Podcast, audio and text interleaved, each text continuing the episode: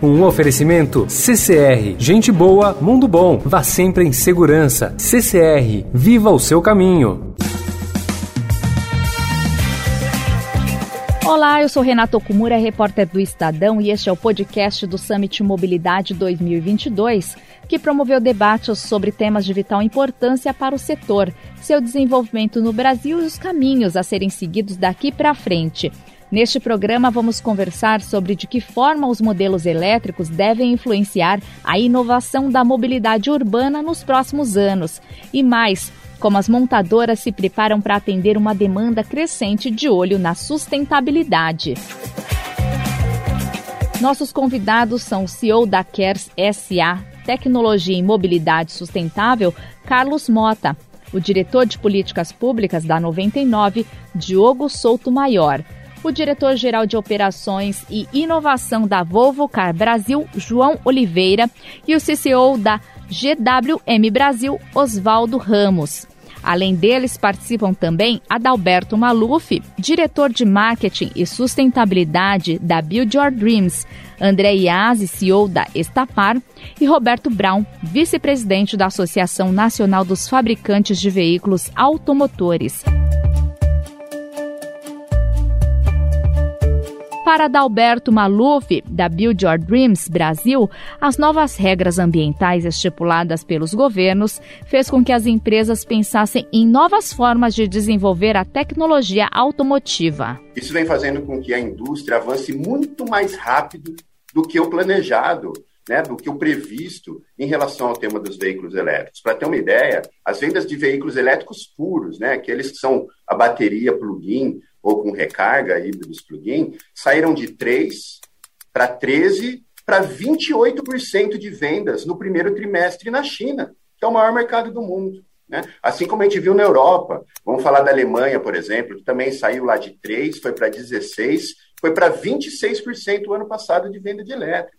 Os Estados Unidos, que estavam um pouco mais atrás, esse ano, um crescimento bastante significativo. Então, a gente vive, por um lado, essa nova essas novas tecnologias de tração, indo para o híbrido, para o híbrido flex, o veículo elétrico, por um lado, é, transformando os parques industriais a nível global, e por outro, um aumento do uso de tecnologias que integram o veículo com a infraestrutura de recarga, com as, a casa inteligente, a rede inteligente, né, o smart grid, e também nesse processo de busca de usos de tecnologias de informação e comunicação para melhorar a cidade gerir melhor a cidade, né? Do ponto de vista da eficiência energética, da sustentabilidade, do uso dos recursos naturais, que está muito dentro desse guarda-chuva chamado de cidade sustentável.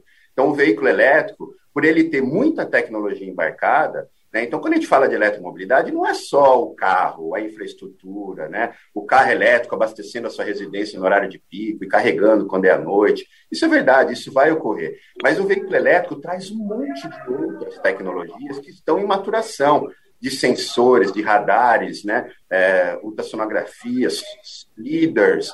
Então, a gente está vendo uma grande transformação, em especial na indústria de semicondutores. Quando a gente fala de veículos elétricos, você está falando de um crescimento muito grande no uso de componentes, de minérios estratégicos, de terras raras, né, que vem avançando alguns desses produtos dos semicondutores nos veículos, e eles hoje são a fronteira do desenvolvimento. Né? A gente tem hoje o setor automotivo usando mais desses minérios e semicondutores do que celular e computador. Diogo Souto Maior, da 99 Tecnologia, destaca que o próximo passo da empresa é de ofertar aos passageiros veículos mais sustentáveis que vão gerar mais economia para os consumidores. E para nós, o fio condutor, a missão maior é essa transformação de uma mobilidade que a gente tem hoje para uma mobilidade sustentável. Então, quando a gente fala de impacto, de transformação positiva, quais são os nossos votos, os nossos focos, o nosso investimento? No caso da 99, é importante, antes de eu comentar esses três, dois impactos positivos, trazer alguns dados do nosso ecossistema para ajudar nessa aceleração. Quando a gente fala de 99 no Brasil hoje, a gente está falando de 750 mil motoristas parceiros, né? São protagonistas dessa transformação que a gente está trazendo para o ecossistema.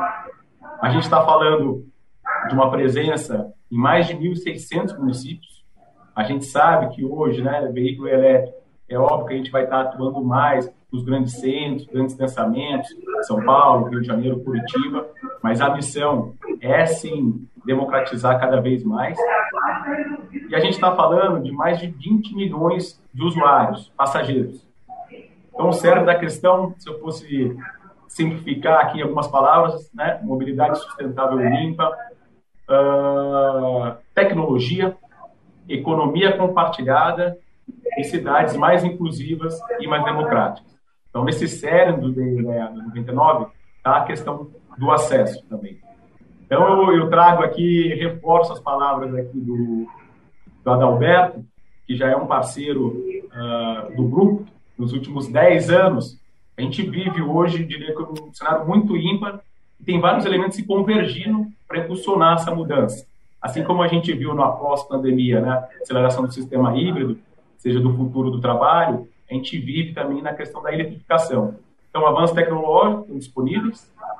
Dois, importante a gente lembrar a mudança comportamental dessas gerações mais jovens, né? não necessariamente querem ter a posse, mas querem ter a experiência, o serviço, e tem um outro tipo de consciência ambiental, de proatividade.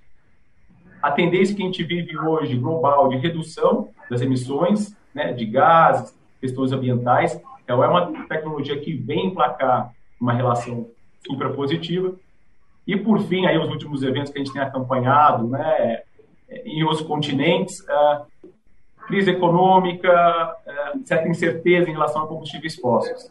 Então, a gente encontra hoje, não só no Brasil, mas nesse cenário do mundo, um momento ímpar, quase de inflexão, para impulsionar ainda mais essa transformação. Carlos Mota da Kers fala que estamos em um momento de lapidação das tecnologias que vão dar o tom da mobilidade no futuro. A inovação, ela, assim como a arte, ela vem de uma inspiração. Você recebe uma pedra bruta e tem a tarefa de lapidá-la, né? E você vai aparando as arestas e tra transformando essa pedra numa joia que transmite o seu brilho. A inovação, como a Adalberto comentou e discorreu diversas tecnologias que o veículo elétrico dá abertura para que venham a, a, ocorrer as transformações, estavam represadas. Quando você fala num um veículo a combustão interna, que tem ali 15 mil itens, que tem uma eficiência no motor de 15%, de, no máximo 25%, quando você chega num motor elétrico com uma eficiência de 95%, para cada 1% que você for tirar agora, você vai precisar muita tecnologia. Isso vai na energia, na forma que você consome embarcado e também na forma como você gera. Então, nós temos a parte da inovação técnica, que é importantíssima e está acontecendo. Tem uma corrida, é, é, tem uma questão econômica, tem uma questão mercadológica. Ah, que, quem que vai desenvolver melhor bateria, quem vai desenvolver melhor sistema de recarga, o melhor sistema de motor. Aí uh, você passa aí para a tecnologia de baterias, células a hidrogênio, a reforma do etanol embarcado, tem soluções é, e problemas para resolver. A geração distribuída de energia foi uma, uma verdadeira revolução, né? Nós, inclusive, é, a parte da conectividade e da direção autônoma, são as grandes transformações tecnológicas que você nem pensava com um veículo a combustão, mas que com um veículo elétrico começa a se conectar a tudo isso. Existe também, como o Diogo comentou, a questão da inovação, o aspecto comportamental da inovação. Né? As, as gerações já estão preparadas para uma economia compartilhada, né? como o, o, o, Diogo comentou, as pessoas já não têm mais aquela necessidade de ser proprietário do veículo, já não é um status assim, para atender uma necessidade de deslocamento. Eu comentava aqui antes como lá atrás, há 15 anos, né, um urbanista que nos ajudou, o Alfeu, que nos ajudou a, a, conceituar o negócio, falava que o ideal era o não transporte. O melhor transporte é o não transporte, né? E isso parecia algo tão distante impossível, e hoje você vê como quantas pessoas estão podendo no sistema híbrido, até no home office, é, trabalhar, estar em diversos lugares do mundo, nós aqui em diversos lugares é, conversando e debatendo. Roberto Brau, da Anfávia, diz que a missão das montadoras é trabalhar contra o aquecimento global e que o inimigo é o gás carbônico e não o motor a combustão. É, nós temos é, diversas rotas tecnológicas que reduzem as emissões de carbono. Motores flex trabalham com biocombustíveis. Biocombustíveis, é, na sua fase de plantação, absorvem CO2, portanto, são combustíveis de baixo carbono. Os veículos eletrificados, é, como os híbridos, né, é, híbridos plug-in, elétricos, célula de combustível, todos eles são ótimas tecnologias que também reduzem a emissão de carbono. E ainda tem o veículo que trabalha com essa mistura de biocombustível e eletrificação, que é o caso da tecnologia híbrida flex. Daí, é, Roberto, é, cada país né, tem a opção de escolher uma ou mais rotas tecnológicas. Isso vai depender muito das condições ah, de cada país em relação à sua infraestrutura, né, à sua matriz energética, o poder aquisitivo da população, as distâncias de deslocamento, cada país, né, nosso caso Brasil, dimensões continentais, a oferta de biocombustíveis, né, o Brasil e outros países, né, como a Índia, né, a América Central, África e alguns outros países da Ásia, também têm oferta de biocombustíveis. E também não podemos esquecer do parque industrial instalado aqui no Brasil, que hoje uh, produz né, veículos a combustão, motores a combustão, e já também tem oferta nacional de produção de veículos eletrificados. Bom, como a Fávia, né, a, a, a posição é assim: nós né, acreditamos que a eletrificação é uma tendência sem volta. Ela vai acontecer, né? É, mas nesse momento nós não devemos excluir nenhuma das opções, porque todas elas trabalham é, pela, pela descarbonização. João Oliveira da Volvo concorda que a descarbonização não é apenas na produção de veículos elétricos, mas também em combustíveis e motores cada vez mais limpos. Eu acho que a gente, a gente tem um país gigante, a gente tem um país extremamente diverso e a gente precisa encontrar as melhores formas para a gente descarbonizar o nosso, o nosso transporte. Isso é algo sem dúvida ainda mais representando a, a, a, Volvo, né, que sempre foi referência em segurança. Eu costumo dizer que a questão da, da descarbonização da, do, do, transporte talvez é uma das maiores questões de segurança que a gente tem para resolver, porque dela depende a gente ter um planeta no futuro para viver, né? Então, certamente a gente está falando de proteção da vida aqui também. É, quando eu falo de Volvo, estou é, falando, claro, aqui no Brasil, infelizmente, de um mercado que ainda é nicho, né, um mercado que hoje é acessível a 2% da, da população. Isso nos permite, muitas vezes, ser mais, é, mais agressivos nessa virada tecnológica. Né? Então, a gente está é, fornecendo produtos para um público que tem mais poder de, de acesso a, a novas tecnologias e que também pode é, tem, tem gosto por, por, por ter essas tecnologias mais rapidamente. Isso faz com que a gente na Volvo possa conduzir com bastante força essa agenda da, da transformação na eletrificação. A gente decidiu aqui no país, desde 2021, descontinuar a oferta de qualquer veículo que não tivesse algum nível de eletrificação. Então, desde janeiro de 21, cada Volvo tem pelo menos um motor elétrico. E Agora a gente completou esse movimento pegando o nosso principal produto, o XC40, principal produto de volume, e transformando ele em um carro 100% elétrico. É um movimento ousado, porque se a gente olha o ano passado, os elétricos como um todo no Brasil venderam 2.700 carros. Só o XC40 é um carro que tem potencial para fazer 4 mil carros por ano aqui no país. Então a gente tenta com um único carro com uma versão elétrica vender mais do que o mercado elétrico inteiro vendeu no, no ano passado.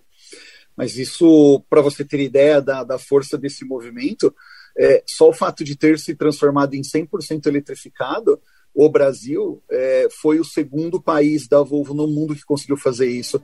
primeiro foi a Noruega, segundo o Brasil.